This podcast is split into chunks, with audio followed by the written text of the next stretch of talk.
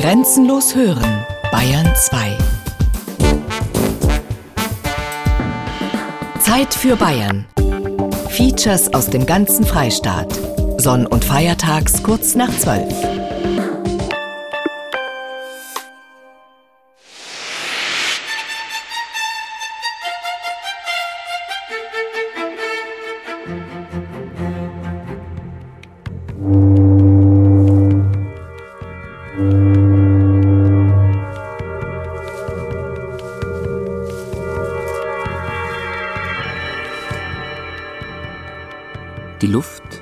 Wasser gesättigt und kühlt ab. Jetzt ist der Taupunkt erreicht. Tröpfchen von einem Hundertstel Millimeter Größe bilden sich. Nebel.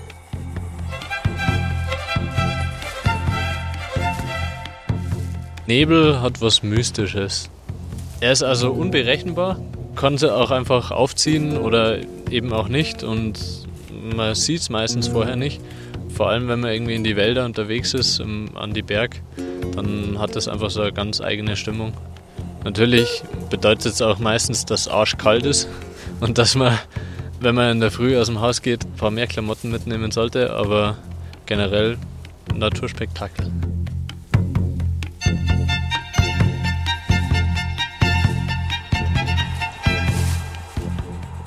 Wenn du da in der Früh aufstehst und schaust das Fenster raus und ist Nebel und der geht den ganzen Tag nicht weg und du siehst nicht einmal zur Nachbarschaft um, die wo jetzt da, da drüben, das ist Ölkofen ja, und das siehst du, sagen wir mal, 14 Tage lang nicht, weil einfach immer der Nebel ist, das ist dann schon also ein bisschen bedrückend, aber man weiß ja, das geht wieder weg, also mir macht das nichts aus.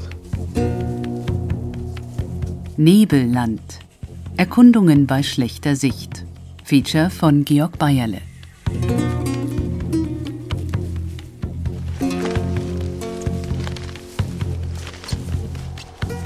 Gundelfingen an der Donau. Ein Zentrum des Gemüseanbaus in Bayern. Das ist unser Alltag. Wir verdienen damit unser Brot und wir leben einfach mit der Natur. Wenn es Sonne scheint, freuen wir uns. Und manchmal, wenn es in der Nacht regnet, freuen wir uns auch. Und wir haben uns daran gewöhnt, so mit der Natur zu leben. Monika Berchtold ist eine Gemüsebäuerin mit Leib und Seele. Sie bleibt auch den ganzen Tag draußen, wenn es nötig ist. Um diese Jahreszeit herrscht hier noch Hochbetrieb auf den Feldern. Chinakohl, Weiß- und Blaukraut, Sellerie, Brokkoli und gelbe Rüben werden geerntet. Saftige, kraftstrotzende Gemüse. In der Feuchtigkeit des Nebels reifen sie noch einmal besonders nach, heißt es.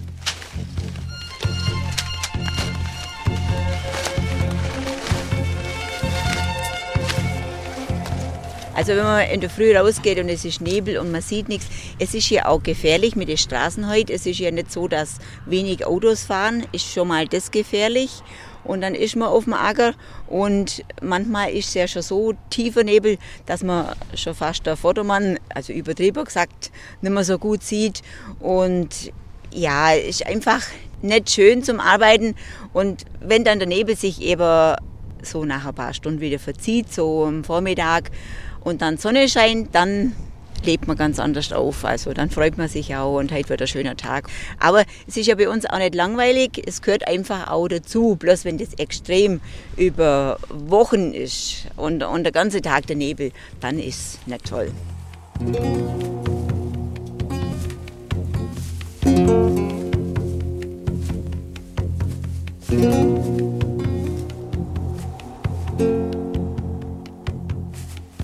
Gundelfingen. Durchschnittlich 47 Nebeltage im Jahr. Oberstdorf 22. Bekannte vom Allgäu, wenn ich da telefoniere und die sagen dann, oh, euch hat es bestimmt wieder Nebel und bei uns ist strahlender Sonnenschein, da beneide ich sie dann schon manchmal. Aber wir leben da und das ist so. Und manche Sachen, wo man akzeptiert, fallen ihm auch leichter, wie wenn man immer sagt, immer, immer bloß das Gejammer, oh, so schlecht Wetter, es bringt auch nichts. So ist es und wir machen das Beste draus und fertig.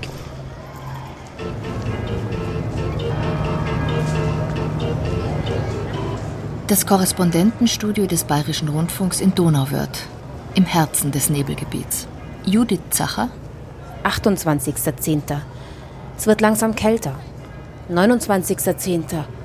Grau in Grau da draußen.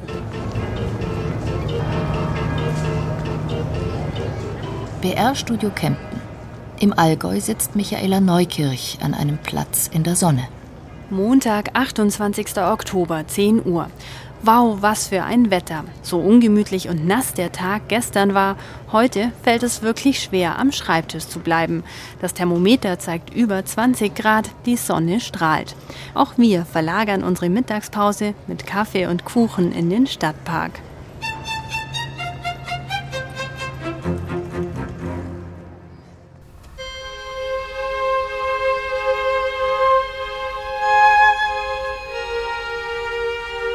Oft trennen wenige Kilometer die Welten.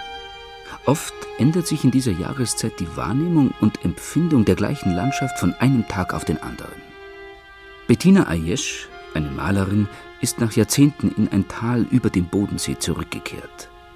An einem Tag liegt der Nebel im Tal, dann reißen die Wolken auf. Dieses Grau in Grau, da ist der Himmel immer tief, während heute der Himmel hier hoch ist. Man darf in Gegenden nicht das Gefühl haben, vom Himmel erdrückt zu werden. Aber heute ist der Himmel ja hoch, man steigt in die Höhe.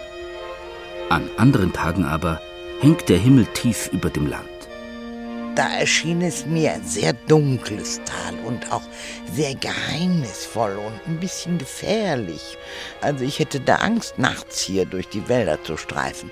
Aber jetzt, wenn ich heute diesen unglaublichen Sonnenstrahl sehe, Sonnenlicht, dann äh, finde ich es überhaupt nicht gefährlich. Und ich glaube, hier würde überhaupt nichts passieren, wenn man hier allein spazierte. Ja.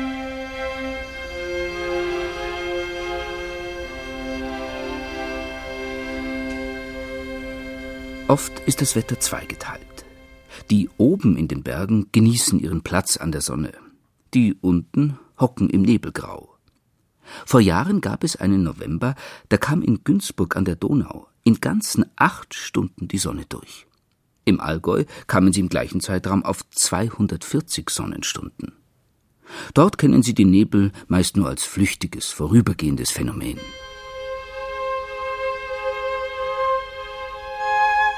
Die anderen leben im Nebelland, wo ganze Tage oft im gleichen Grau vergehen. Stunden versinken unterschiedslos. Schon um drei Uhr nachmittags kündigt sich der unbestimmbare Dämmer des Tagesendes an. Tage vergehen, die gar nicht richtig Tag werden. Das Thermometer stockt so unverrückbar knapp über Null, wie die Nebeldecke daliegt. Bleiern bewegungslos wie der Tag selbst. Dort, wo die Sonne scheint, ist es zehn Grad wärmer. Im Nebelland kriecht die feuchte Kälte, kälter als ein eisiger klarer Wintertag, durch Mark und Bein.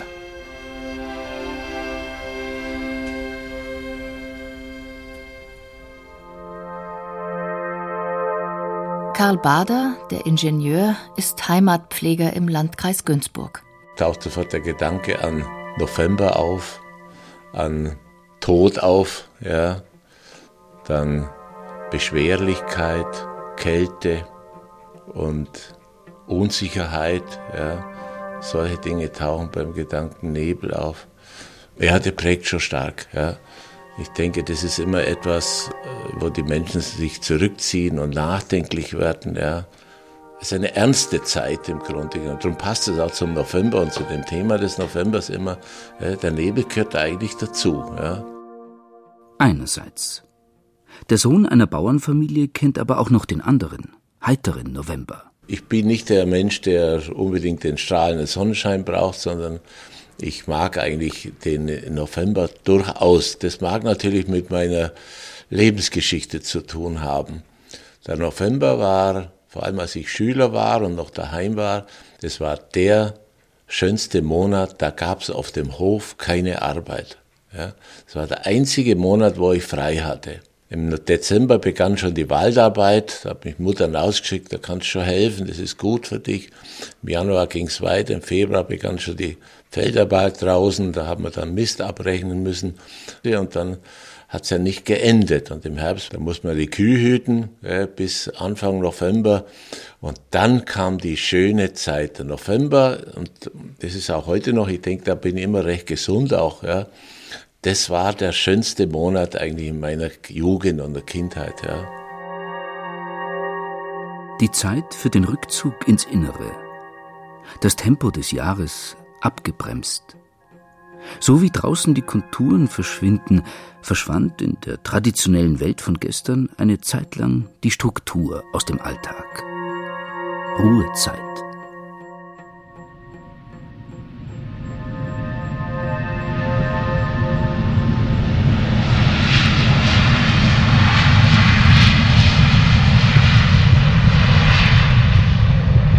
Der Flughafen München im Erdinger Moos. Nebelmessung mit Robert Wilhelm, Sprecher des Flughafens. Wir stehen hier auf dem Flugfeld innerhalb des Sicherheitsbereichs, circa 200 Meter von der Start- und Landebahn weg. Und man hört hier auch gerade die nächste Maschine, die zum, zur Landung ansetzt und jetzt gleich aufsetzen wird. Und sobald diese Maschine von der Bahn gerollt ist, wird die nächste Maschine auf die Bahn gehen. Man sieht sie schon, wird dann starten. Das heißt also wirklich in kürzesten Abständen Starts und Landungen hier auf den Bahnen. Auf jeder der Start- und Landebahnen gibt es sogenannte Transmissiometer.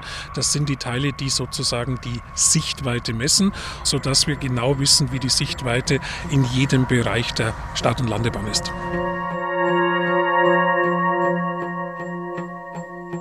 Die Verkehrsleitung, ein unscheinbarer Büroraum.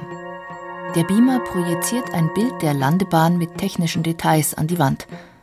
Manfred Paul, Verkehrsleiter, das läuft auch hier auf. Das ist eine hausgemachte Software hier bei uns. Und Sie sehen hier eine schematische Darstellung vom Flughafen. Hier stehen die Messgeräte an der Bahn. Die haben einen Abstand von zwei Kilometern, gucken aufeinander zu und mit Hilfe von Infrarotstrahlen wird gemessen, wie gut die Sicht ist. Wenn die Infrarotstrahlen, die werden abgestrahlt, bei dem anderen 100 Prozent ankommen, dann ist der vollständige Abstand, nämlich 2000 Meter, ist die Sichtweite. Und äh, dann sagen wir hier, die Gesamtsichtweite ist über 10 Kilometer. Kann man nämlich hochrechnen. Wenn die Sicht runtergeht, fangen äh, alle sofort an zu gucken, wo ist denn die Sicht? In wärmeren Tagesstunden verdunstet Wasser aus Flüssen, Seen oder Mooren. Die Atmosphäre sättigt sich mit Feuchtigkeit. Wenn es jetzt abkühlt, erreicht der Wasserdampf einen Taupunkt und kondensiert zu mikroskopisch kleinen Tröpfchen. Sie werden als Nebel sichtbar, weil das Licht an den kleinen Schwebeteilchen der Luft, den Aerosolen, gestreut wird. Wir sehen heute bei dieser Witterung für uns eben kein Nebel, dass es hier wirklich im Minutentakt raus und rein geht. Wir können auf unseren Bahnen insgesamt 90 Flugbewegungen pro Stunde durchführen. Das allerdings nur bei schönem Wetter. Und jetzt kommen wir zurück auf Nebel oder insgesamt schlechte Sicht. Das kann auch durch Schnee oder Regen äh, beeinträchtigt sein. Die deutsche Flugsicherung, die zuständig ist für Starts und Landungen hier auf deutschen Flughäfen, reduziert dann die Kapazität, sodass es sein kann, dass nur noch die Hälfte der Flugzeuge starten und landen darf. Und das wiederum bedeutet automatisch natürlich Verspätung, im Zweifelsfall auch Annullierung von Flügen, sehr zum Ärger der Passagiere. Aber man muss einfach sagen, Sicherheit geht vor und darum die größeren Abstände.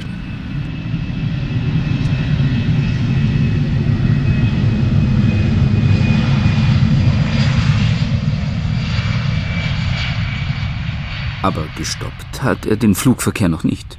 Wir haben den Flugverkehr noch nicht wegen Sicht stoppen müssen. Wir hatten mal so massiven Eisregen hier, dass es zu gefährlich gewesen wäre, auf der glatten Bahn zu landen. Da mussten wir mal kurz zumachen. Da kam es mal vor. Aber wegen Sicht mussten wir noch nicht schließen. Im Flugverkehr hat der Nebel die unmittelbaren Auswirkungen. Die Technik versucht, das Wetterphänomen auszuhebeln. An der Startbahn befinden sich auch die Einrichtungen für das Instrumentenlandesystem. Je nach Nebeldichte können nur noch entsprechend ausgerüstete Flugzeuge mit speziell ausgebildeter Besatzung landen. Da gibt es Kategorien, die genau weltweit festgelegt sind, wie weit bestimmte Sichtweiten sind. Und es gibt theoretisch die Sichtweite 0 und 0. Das heißt, ich sehe 0 Meter nach unten und 0 Meter nach vorne. Absoluter Blindflug. Theoretisch könnte unser System, das wir hier am Flughafen haben, Flugzeuge da auch landen lassen. Es ist nur momentan gesetzlich verboten, blinde Landungen durchführen zu lassen. In Deutschland sehen die Regularien vor, dass also bei Kategorie 3b, so heißt es nach den internationalen Vorschriften, noch geflogen werden kann. Das ist also die strengste Kategorie, die hat der Münchner Flughafen. Das bedeutet, ich muss mindestens noch 17 Meter über Grund etwas sehen und nach vorne muss ich die Landebahnbefeuerung noch erkennen, wenn die Sicht weniger als 175 Meter ist. Der Nebel wird durch die internationalen Richtlinien definiert. Ob Verkehrshindernis oder nicht. Wenn wir eine andere Betriebsstufe fahren, wird plötzlich der Sicherheitsstreifen um die Runway, da wo keiner sich drin aufhalten darf, wird plötzlich größer. Wir machen die Sicherheit größer, weil die Sicht schlechter ist. Wir machen eine andere Befeuerung am Boden. Die wird automatisch geschaltet, wenn die Sicht schlechter ist, damit alle Beteiligten am Luftverkehr sehen können, wo muss ich mich bewegen. Und das heißt, es hat erhebliche Konsequenzen für den aktuellen laufenden Betrieb und natürlich auch für die Ressourcen, die der Flughafen üblicherweise on-time zur Verfügung stellt. Wenn sich das alles verschiebt, ist von on-time keine Rede mehr. Und das heißt, es zu managen, was diese Verspätungen ausmacht, das ist so, sagen wir mal, die, die große Kunst des Flughafens. Dann ist hier richtig Stress und dann, dann wird dieses normalerweise schön geschmiert laufende Uhrwerk Flughafen, da qualmt es dann plötzlich mal an der einen oder anderen Ecke und dann läuft auch schon mal ein Rädchen oder eine Feder heiß. Manchmal bricht der Nebel wie ein extremes Naturereignis ein und stört den gewohnten Ablauf. Er bringt das Rädersystem unserer Zivilisation durcheinander. Schlagzeilen macht er, wenn es zu Massenkarambolagen auf der Autobahn kommt. Ist der Nebel die Ursache oder die fehlende Fähigkeit, sich auf das Naturphänomen einzustellen? Zu schnelles Fahren, fehlender Sicherheitsabstand, Unachtsamkeit.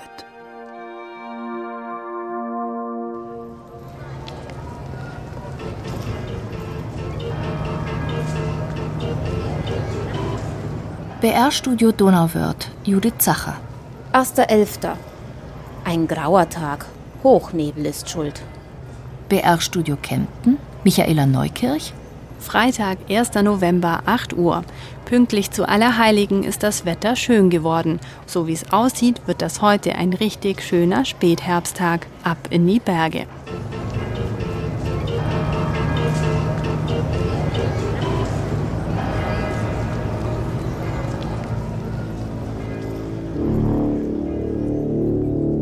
Vor allem die Inversionslage, die für den Herbst typisch ist, sorgt regelmäßig für getrennte Welten in Bayern. Dann liegt die warme Luftschicht wie ein Deckel auf dem Nebelgrau in den Niederungen und Flusstälern.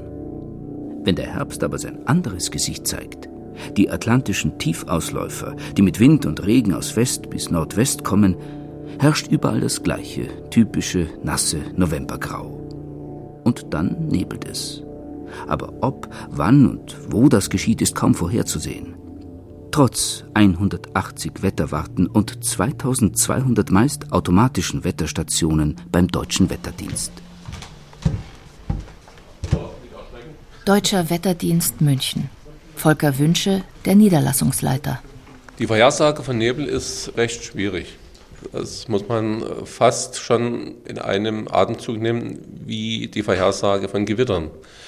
Denn die Nebelbildung ist abhängig von sehr vielen verschiedenen Faktoren. Es fängt bei der Gestalt der Erdoberfläche an. Gibt es Berge, Hügel, Flussniederungen. Luftfeuchtigkeit und Temperatur müssen im richtigen Verhältnis stehen. Kein Wind. Hier spielen sehr viele Faktoren eine große Rolle, sodass es eine Vorhersage von Nebel über mehrere Stunden oder gar einen Tag voraus sehr schwierig ist. Das ist das Wesen des Nebels. Er ist unberechenbar. Sein Auftreten ist so undurchsichtig wie sein Verschwinden. Manchmal deutet sich morgens schon an, dass hinter dünnen Schleiern die Sonne steht. Dann unmerklich ballt sich der weißgraue Stoff zu umso dichteren Schwaden zusammen und es wird den ganzen Tag über nicht hell. Guido Bolz, der Wetterwarner vom Dienst in der regionalen Vorhersagezentrale. Für die Vorhersage benötigen wir die ganzen Modellvorhersagen. Das sind einmal die Modellvorhersagen von unserem Wetterdienst hier. mit dem Rechenzentrum in Offenbach, aber auch gehen noch weitere Modelldaten ein vom Europäischen Wetterdienst, dem Mittelfristzentrum oder dem amerikanischen Modell. Also uns liegen eigentlich eine Vielzahl von Modellvorhersagen zur Verfügung, um daraus unsere bestmögliche Prognose erstellen zu können. Das Wetterphänomen Nebel aber entzieht sich offenbar mit schöner Regelmäßigkeit der Datenfülle. Kommt und geht, wann es mag. Für Nebel sind eigentlich hervorragend geeignet richtige Hochdruckwetterlagen, das heißt äh, windschwache Situationen und natürlich eine sogenannte Strahlungslage, die man bei Hochdrucklagen hat.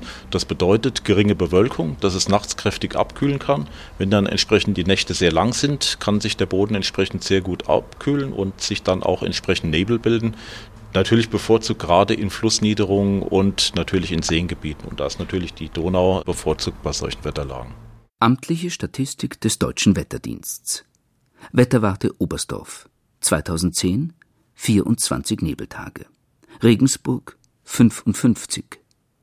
1990 Oberstdorf 20 Nebeltage. Dillingen an der Donau 73.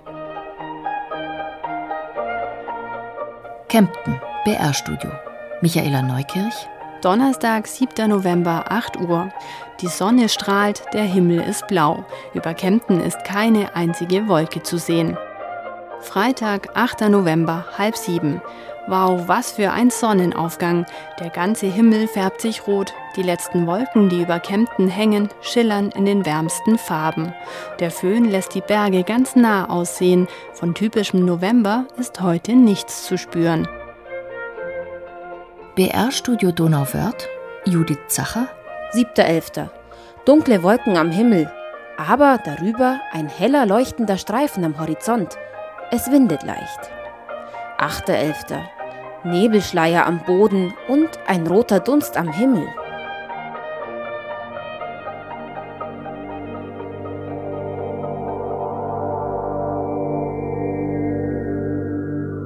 Ein Tag, an dem der Nebel mit seiner Undurchsichtigkeit das Land verändert.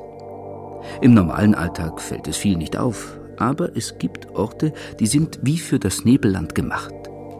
Wahrscheinlich ist die Jahreszeit der Nebel sogar der beste Zeitpunkt, um das eigenartig einzigartige Wesen dieser Orte zu erfassen. In den Schweigen im Donauried zum Beispiel. Schweige bedeutet eigentlich Viehhof, Einöde. Das ist ein Begriff aus dem Mittelalter. In der Zeit, also um 1300, sind die ersten Schweigen hier entstanden, die alle natürlich zu Klöstern und Kirchen oder zu irgendwelchen Grafschaften gehört haben. Und die Leute waren natürlich früher ganz für sich und haben mit ihren Tieren gelebt auf dem Hof und waren eine ganz eigene Gesellschaft. Und eine alte Tante von meinem Mann hat immer gesagt, die stammt aus dem Dorf. Und da hat sie immer geheißen, wer Vater und Mutter nicht folgt, der kommt auf die Schweier. Früher waren die Leute ein bisschen verschrier, die hier auf, auf einer Schweige gewohnt haben oder überhaupt auf den Schweigen weil die Leute natürlich die ganze Zeit unter sich waren und nicht viel ins Dorf gekommen sind und mit den Dorfleuten nicht viel Kontakt gehabt haben. Monika Frei ist die Bäuerin der Bauern Hansen Schweige in Tapfheim bei Donauwörth. Der nächste Hof liegt einen knappen Kilometer entfernt in der flachen Landschaft des Rieds. Wenn abends der Dunst aufsteigt, liegt das Gebäude wie durch einen Schleier entfernt. Dann versinkt es im Nebel. Und die Zeit natürlich, die dann ganz dunkel ist und äh, überhaupt nicht, nicht recht hell wird, der ganze Tag, dann hat das schon ein bisschen was, was Seltsames an sich, ja. Und wenn die Beine dann nur so knorrig umeinander stehen und die Nebelschwaden dann am Abend so aufziehen, dann wird das schon ein bisschen, ja nicht gerade unheimlich, aber ein bisschen eine eigenartige Stimmung gibt es dann schon hier in der Gegend. Die Riedweib-Sage, ja, die spiegeln natürlich eine geschichtliche Wahrheit. Das heißt also, wir waren ja diese ganzen Herrschaften, diese ganzen Adelshäuser waren natürlich nicht bayerisch, aber Höchstädt war der bayerische Don im schwäbischen Fleisch drin und die Bayern haben immer wieder versucht, natürlich diese adeligen Herrschaften und Klosterbesitze einfach zum Stupfen, dass jedenfalls keine Ruhe reingekommen ist. Alois Seiler, 77-jährig, ist der Geschichtenerzähler des Rieds. Als Junge hat er mit dem Fahrrad die Höfe abgeklappert und hat sich die Geschichten erzählen lassen, die früher wahrscheinlich an dunklen Nebelabenden in der Stube kursierten. Wie die vom Riedweib. Drüben am Dillersberg ist die Burg des Männesingers Ulrich von Thürheim, der Tristan Isolde da droben vollendet hat. Und der war angeblich in Augsburg.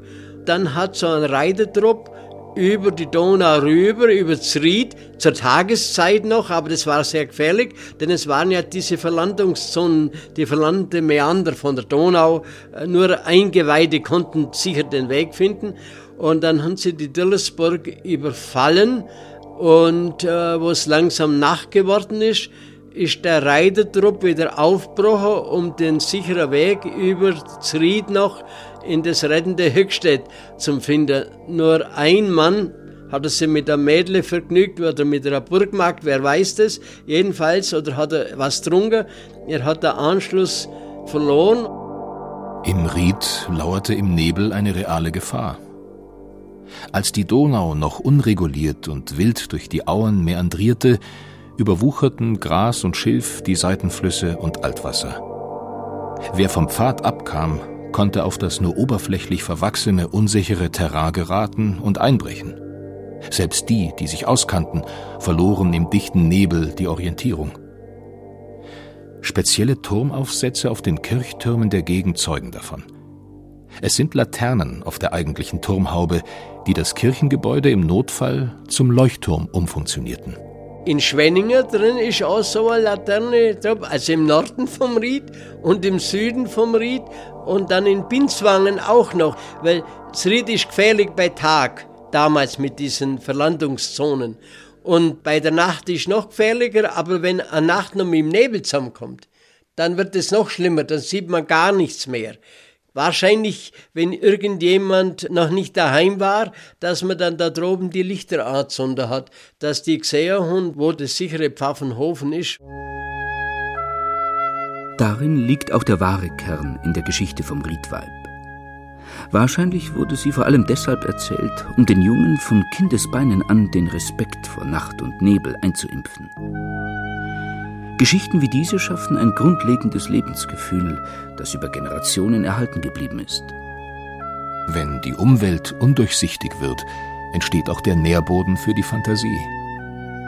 Geschichten gedeihen da besonders gut, wo nicht alles klar und begreiflich vor Augen liegt. Mit dem Nebel, der die Sicht trübt und einschränkt, beginnt auch das Unbegrenzte. Auch für den, der eigentlich weiß, was hinter dem Nebel liegt. Aber wer weiß es schon wirklich? Und die Sage vom Riedweib? Was geschah mit dem Soldaten, der den Abmarsch des Trupps verpasst hatte und alleine auf dem Türlesberg zurückgeblieben war?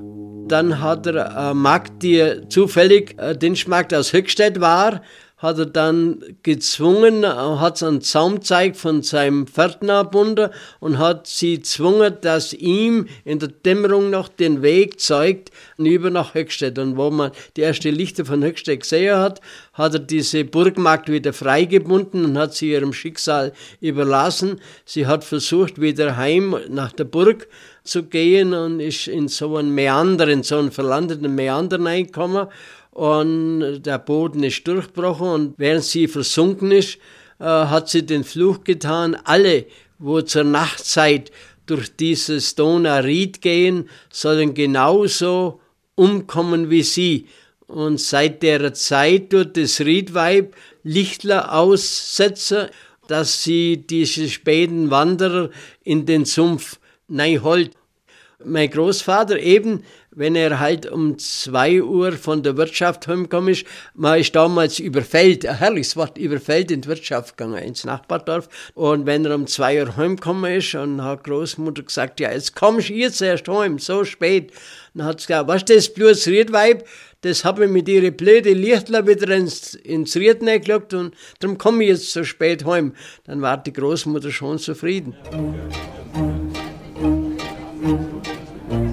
Den Nebel sehen wir meistens eigentlich, wie er sozusagen am Tal endet. Also bei Gmund ist meistens die Nebelgrenze Gmund am Tegernsee.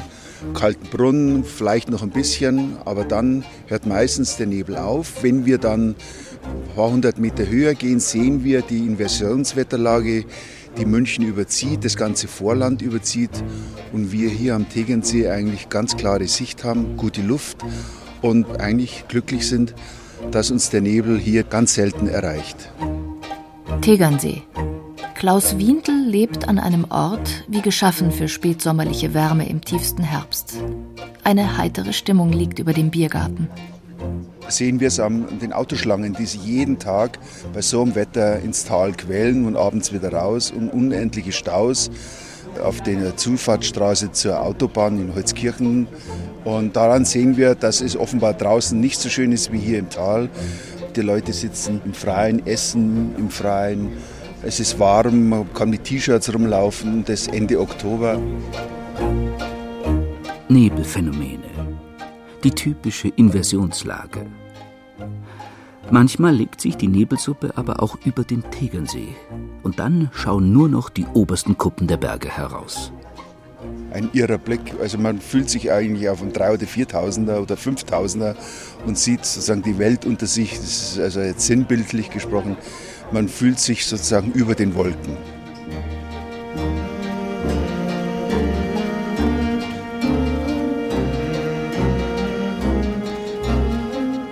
Oben ist die Zivilisation wie weggeschluckt, als gehörte sie zu einem anderen Leben. Und mit ihm die Termine, Ampeln, Ladenkassen. Auf einem der Voralpengipfel kann man sich das Nebelmeer auch vorstellen als jenen riesigen Gletscher, der zu Eiszeiten das Alpenvorland bedeckt hat, als es unter all den heutigen Orten, Städten und Straßen noch nicht einmal die Landschaft gab. Für Momente, Minuten, Stunden lebt es sich auf den Gipfeln über dem Nebelmeer wie in einer gewaltigen Zeitmaschine. In einem Sprung geht es in eine Urzeit vor jeder Zivilisation. Der Nebel kann die gewohnte Umgebung verschwinden lassen und löst damit vertraute Konturen und Bezüge auf.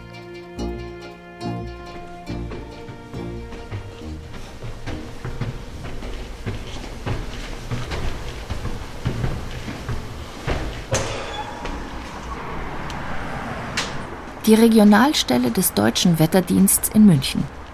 Auf einem kleinen Turm des mehrstöckigen Bürogebäudes im Norden der Stadt. Messgeräte. Heute reicht die Sicht nahezu 100 Kilometer weit.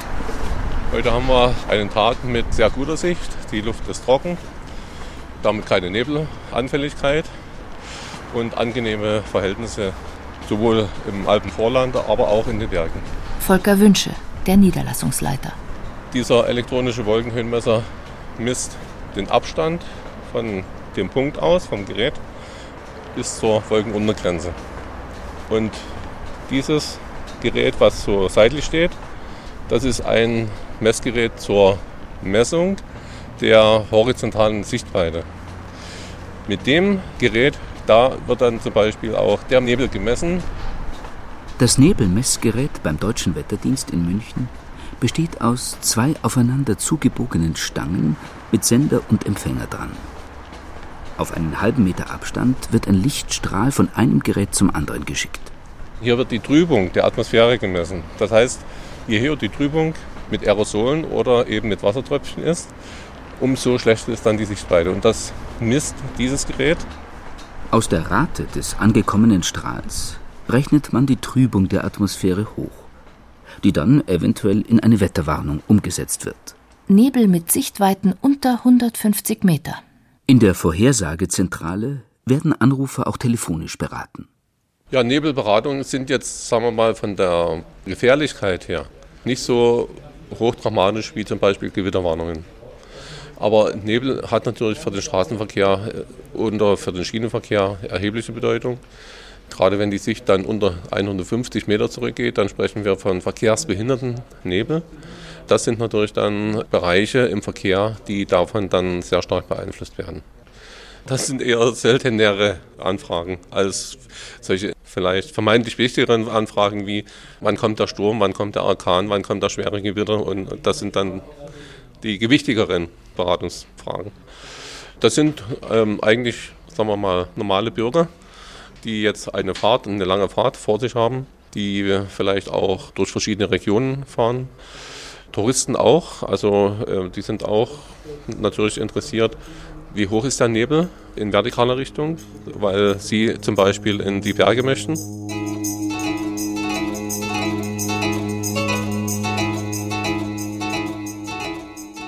Der Heuberg überm Inntal. Das Wetter zieht wieder einmal alle Register, wie es nur im Herbst in den Bergen geschieht. Valentin und Julian aus Brandenburg sind zwischen den Wolken unterwegs. Die Stimmung ist der Wahnsinn. Wir hatten jetzt den ganzen Tag Regen, es hat gepisst wie Sau. Und jetzt wird es blau und im Tal unten äh, zieht so der Nebel auf. Also da sieht man, wo er beginnt und dann das ganze Tal einfach weiß ist. Und das schaut hier oben einfach echt genial aus. Wir sind halt genau in der Mittelschicht zwischen dem Tiefnebel, der unten im Tal liegt, und den Wolken oben. Und am Horizont spitzelt auch noch ein bisschen die Sonne raus. Das ist gerade eine unglaubliche Stimmung, die man eigentlich nur in die Berge erlebt. Und das ist unter anderem ein Grund, warum es uns alle wahrscheinlich da immer wieder raufzickt.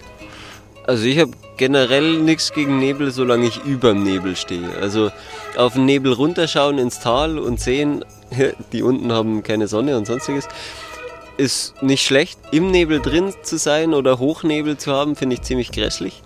Liegt auch daran, dass ich jetzt in Regensburg wohne zum Studieren und da ist halt von November bis April kein einziger Sonnentag dabei, weil immer Hochnebel ist. Ich bin halt dann irgendwann mal nach Innsbruck gefahren, um Sonne zu sehen, so ungefähr. Ist nicht so toll. Sonst schöne Stadt.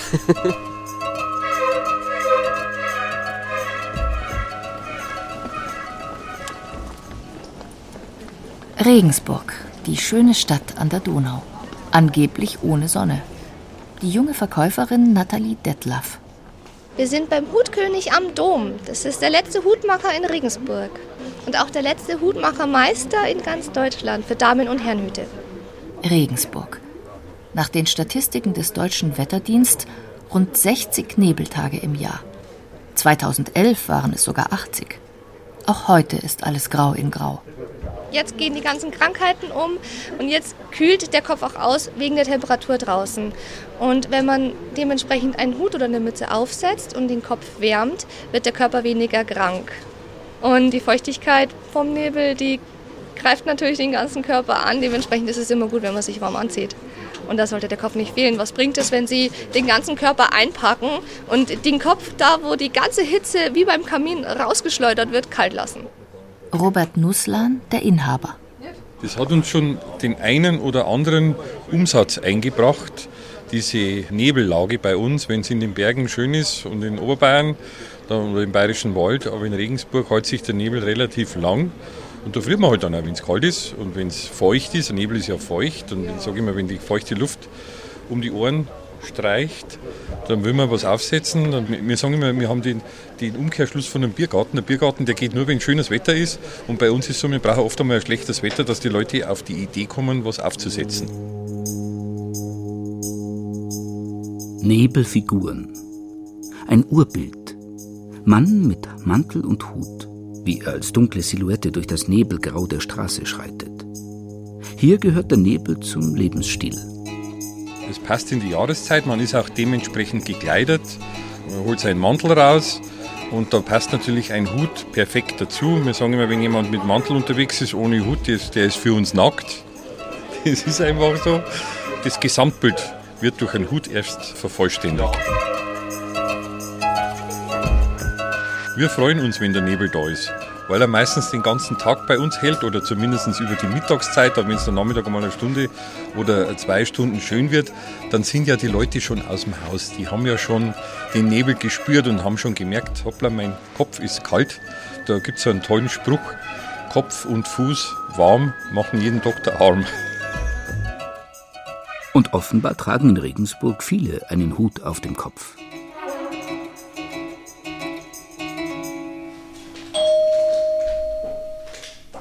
In der benachbarten Apotheke ist die Chefin an diesem Tag bei weitem nicht so gut gelaunt wie der Hutverkäufer. Im Sommer macht sie mehr Umsatz, sagt sie, wegen der Touristen. Dabei gibt es sicher einen Einfluss des Nebels auf die Gesundheit. Durch das fehlende Licht sinkt der Vitamin D-Spiegel und schwächt das Immunsystem. Das beeinflusst wiederum auch die psychische Verfassung. Ob es sich statistisch auswirkt an den verschiedenen Orten in Bayern, ist aber nicht geklärt. Ein paar Hausmittel. Gundelfingen. Bei der Gemüsebäuerin Monika Berchtold. Asiatische Pfanne nach Gundelfingerart. Also Chinakohl, Petersilienwurzeln, Sellerie, Lauch, bisschen Paprika und Karotten. Man sieht, wenn man von jedem ein bisschen was nimmt, dann kommt da eine ganz ordentliche Pfanne zusammen. Und einfach dann mit Sahne oder mit Kokosmilch ablöschen und dann würzen nach Lust und Laune und Schärfe.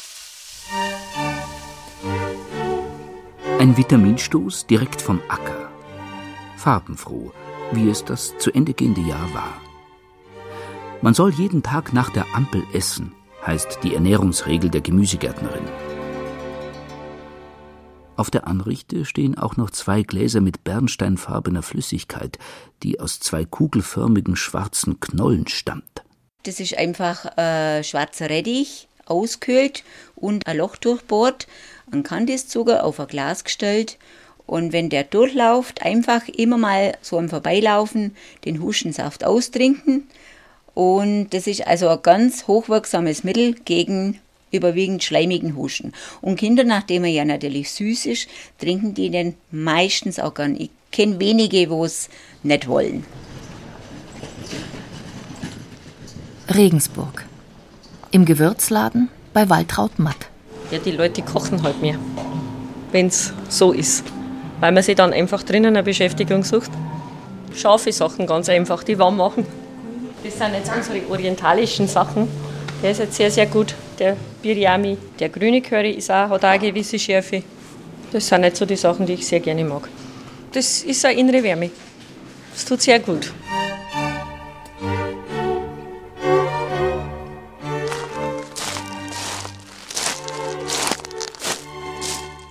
Ein paar Kilometer flussabwärts von der Domstadt, Bach an der Donau.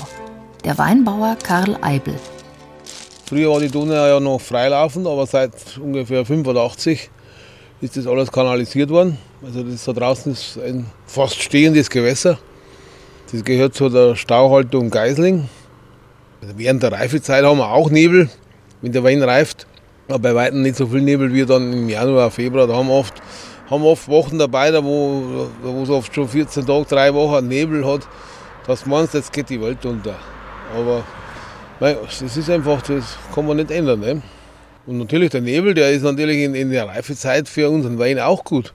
Weil kalte Nächte und warme Tage lassen den Wein reifen. Und, dort, und in der Früh, wenn der Nebel, der, der Tau da ist und dann die Sonne drauf schallt äh, auf die, auf die Trauben und auf die Blätter wieder, das trägt alles dazu bei, dass also der Wein einfach gut reift und, und auch viel Öchsel kriegt. Aber ansonsten, jetzt in der Zeit, um die Zeit und im Januar, also macht der Nebel und Wein weniger aus. Ne? Da macht er eher der Photovoltaikanlage was aus. Weil ja die Sonne nicht durchkommt und da können jetzt keinen Strom erzeugen. Ne? Somit ist der Nebel nicht gut für diese Anlagen. Ne?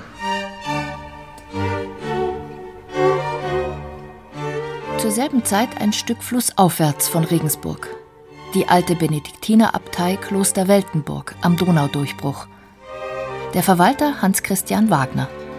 Man kann hier auf keinen Fall sagen, dass der Nebel irgendwelche Depressionen oder sonstigen Schäden auslöst. Also es arbeiten im Sommer hier 120 Leute, jetzt zurzeit nicht ganz so viele, aber die sind eigentlich immer gut bei der Sache. Wir haben 600.000 Besucher im Jahr. Wenn man denen nicht freundlich begegnet, dann kommen nächstes Jahr nur 500.000. Es ist einer dieser typischen Novembertage. Schon nachmittags um drei ist es duster. Spätestens seit der Zeitumstellung gehen wir natürlich in die wirklich ruhige Zeit rein, wo an so einer exponierten Lage die Dunkelheit sich nochmal ganz anders auswirkt. Also wir haben hier draußen den äh, Fluss, der in einer Regengeschwindigkeit vorbeizieht. Ich würde sagen, es beginnt bald zu schneien. Wir haben schon ein bisschen äh, so Grieseln und somit fährt natürlich hier alles runter.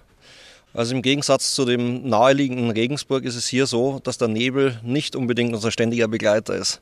Also ich habe jetzt in diesem Winter noch keinen Nebel erlebt. Ich bin jetzt kein äh, Meteorologe, aber es könnte am schnell fließenden Wasser liegen, also weil die Donau relativ schnell fließt.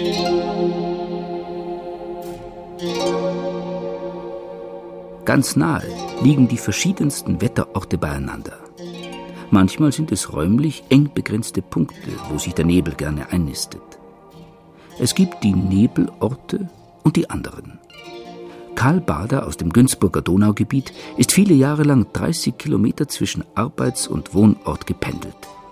Eine Strecke durch unterschiedliche Welten. Bei uns merkt sich dann die Donau bemerkbar, da zieht es bis ins, ins Mindeltal rein. Das ist ja auch immer interessant, wie klein strukturiert eigentlich die Wetterlagen sind. Also wenn ich aus meinem Beruf von Krumbach gekommen bin, und Krumbach war meistens hell, dann gab es bei Wettenhausen eine, äh, eine Stelle, wo es längere Zeit äh, dunkler war oder nebliger und dann hat es wieder geöffnet bei Nöringen und dann, wenn ich dann voll über Burg anüber bin und wieder ins Mitteltal rein, dann ist wieder der Nebel gekommen. Ja. Ist ganz eigenartig, wie stark strukturiert das Wetter ist, gell, wo man gar nicht so richtig versteht manchmal, warum gerade an der Stelle. Nebelphänomene. Der Bodensee. In der Inselstadt Lindau lebt die Malerin Uta Weig, die in ihren Bildern den Nebel malt direkt vom Fenster aus, am Ufer des Sees. Naja, eigentlich sieht man ja nichts, aber man weiß ja ganz viel, was dahinter ist. Und deswegen kann man alles das, was man im Kopf hat oder so, dazwischen malen. Ja, also er ist sehr interessant, weil hier auf der Insel oft kein Nebel ist. Wenn er auf dem Festland ist, siehst du ihn außen ringsrum als Walze oder man sieht das Festland nicht mehr. Und hier auf der Insel hat man Wasser und dann schaut man bis zum Nebel und danach kommt nichts. Und da denkt man zum Beispiel, man könnte in Irland sein und danach kommt der Ozean und Amerika. Bregenz ist weg, die Berge sind weg, alles ist weg. Und plötzlich reißt es auf und dann plötzlich kommen so einzelne Landstücke raus und dann sieht man wieder alles, was da ist. Rheintal bis zu den Alpen, wunderbar.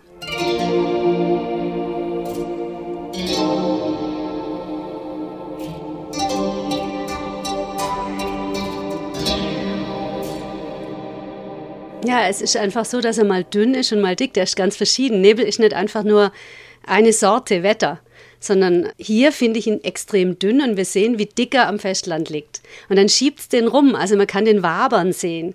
Und man kommt zum Beispiel mit dem Auto über die Brücke gefahren, sieht nichts von der Insel. Es ist ganz schrecklich und trüb und dunkel.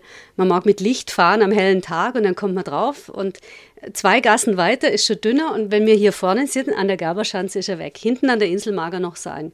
Das ist total verrückt. Und dann ist der Blick frei auf dem Wasser, man sieht die Wasservögel, Sonne scheint und alle denken, wir wären im Nebelloch, aber da ist es frei. Der Nebel, wie ein archaischer Gott tritt er auf.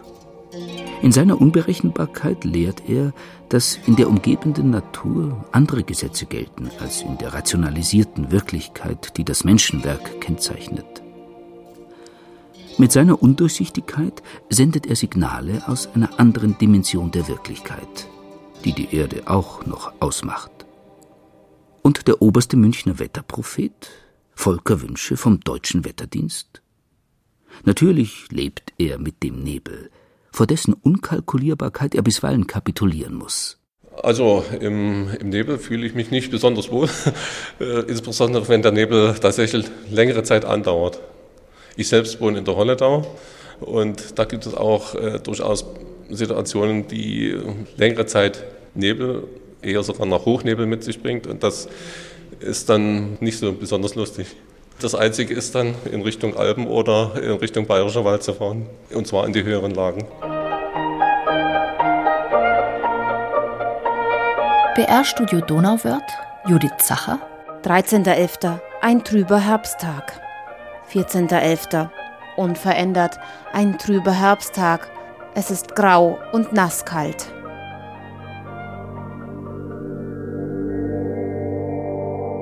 Vielleicht leben die Menschen selten irgendwo so bewusst mit dem Nebel wie im Ried, der Landschaft der knorrigen Bäume, die im düsteren Zwielicht ein Eigenleben anzunehmen scheinen. Wo das Riedweib die Irrlichter aussendet, um nächtliche Wanderer vom geraden Weg abzubringen wo aus dem Nebeldunst Moorhexen heraustreten und in den Schwaden am tiefen Himmel das wilde Gjäg übers Land zieht. Wo dann der junge stattliche Mann im Mantel, der wilde Jäger mit seinem unheimlichen Zug. Das wilde Gejäg ist also äh, der Wodan mit seinem achtfüßiger Schimmel und dann mit einer Rabenhärte, dann mit Pferden ohne Kopf und dann eine äh, große Hundemeute. Und wenn da meinetwegen so eine Hebamme unterwegs ist in einem Dorf gerade in die heilige Zeit, wenn es um Weihnachten geht, Martinsnacht, die Freinächte, und dann hört sie eine sehr schöne Musik. Man geht meistens dieser Musik nach, die wird ja immer lauter und schöner. Und wenn man dann unter dem Heer ist, dann wird es ein Heidenlärm. Und dann weiß sie, ah, das ist die Gegend. Sie müsste sofort hinlegen auf der Bauch, drei Kreuze machen beim Hinliegen oder in einen Hohlweg hineinliegen oder in eine Grabenmulde oder in eine Ackerfuhr hineinliegen oder ein Stück Brot im Hosensack haben müssen. Dann geht der wilde Jäger einfach drüber, aber wenn man das nicht hat, dann packt er den und zieht den auf und lasst ihn dann falle in der Früh, wenns Gebet läutet, über am Weiher lasst er den einfach, den armen Kerle fallen und dann ist er wieder runter.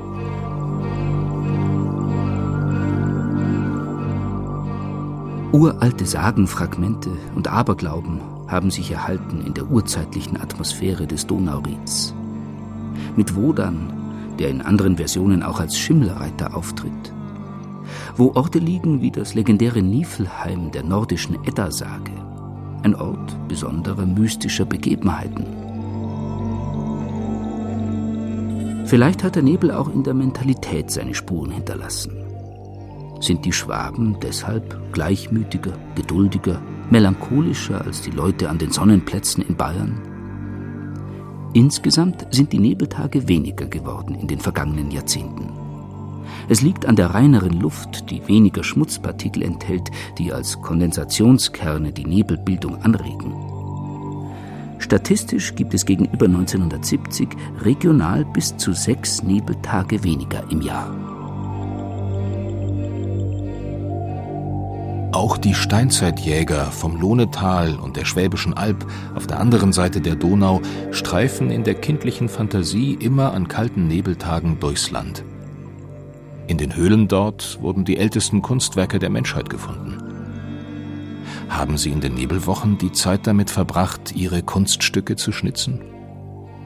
Der eigentümlich zu lächeln scheinende Löwenmensch wurde restauriert und kündet von alten Kulturen die wohl noch enger mit Wetter und Geschichten verbunden waren als wir heute. Doch es bleibt bei denen, die bewusst mit dem Nebel leben, ein besonderes Lebensgefühl. Wenn wir durch den Nebel durch sind, dann kommt das Weihnachten und dann kommt der Januar, der wohl kalt ist, aber der dann meist ohne Nebel stattfindet. Also im Grunde genommen so etwas, durch diese Wand müssen wir mal durch. Ja?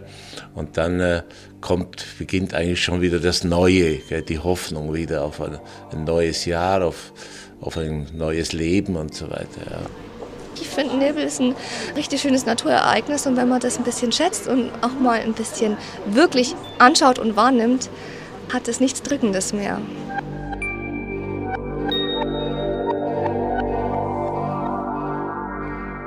Nebelland. Erkundungen bei schlechter Sicht. Sie hörten ein Feature von Georg Bayerle. Die Sprecher waren Irina Wanka, Peter Weiß und Christian Baumann. Ton und Technik Daniela Röder, Regie Josef Berlinger, Redaktion Gerald Huber.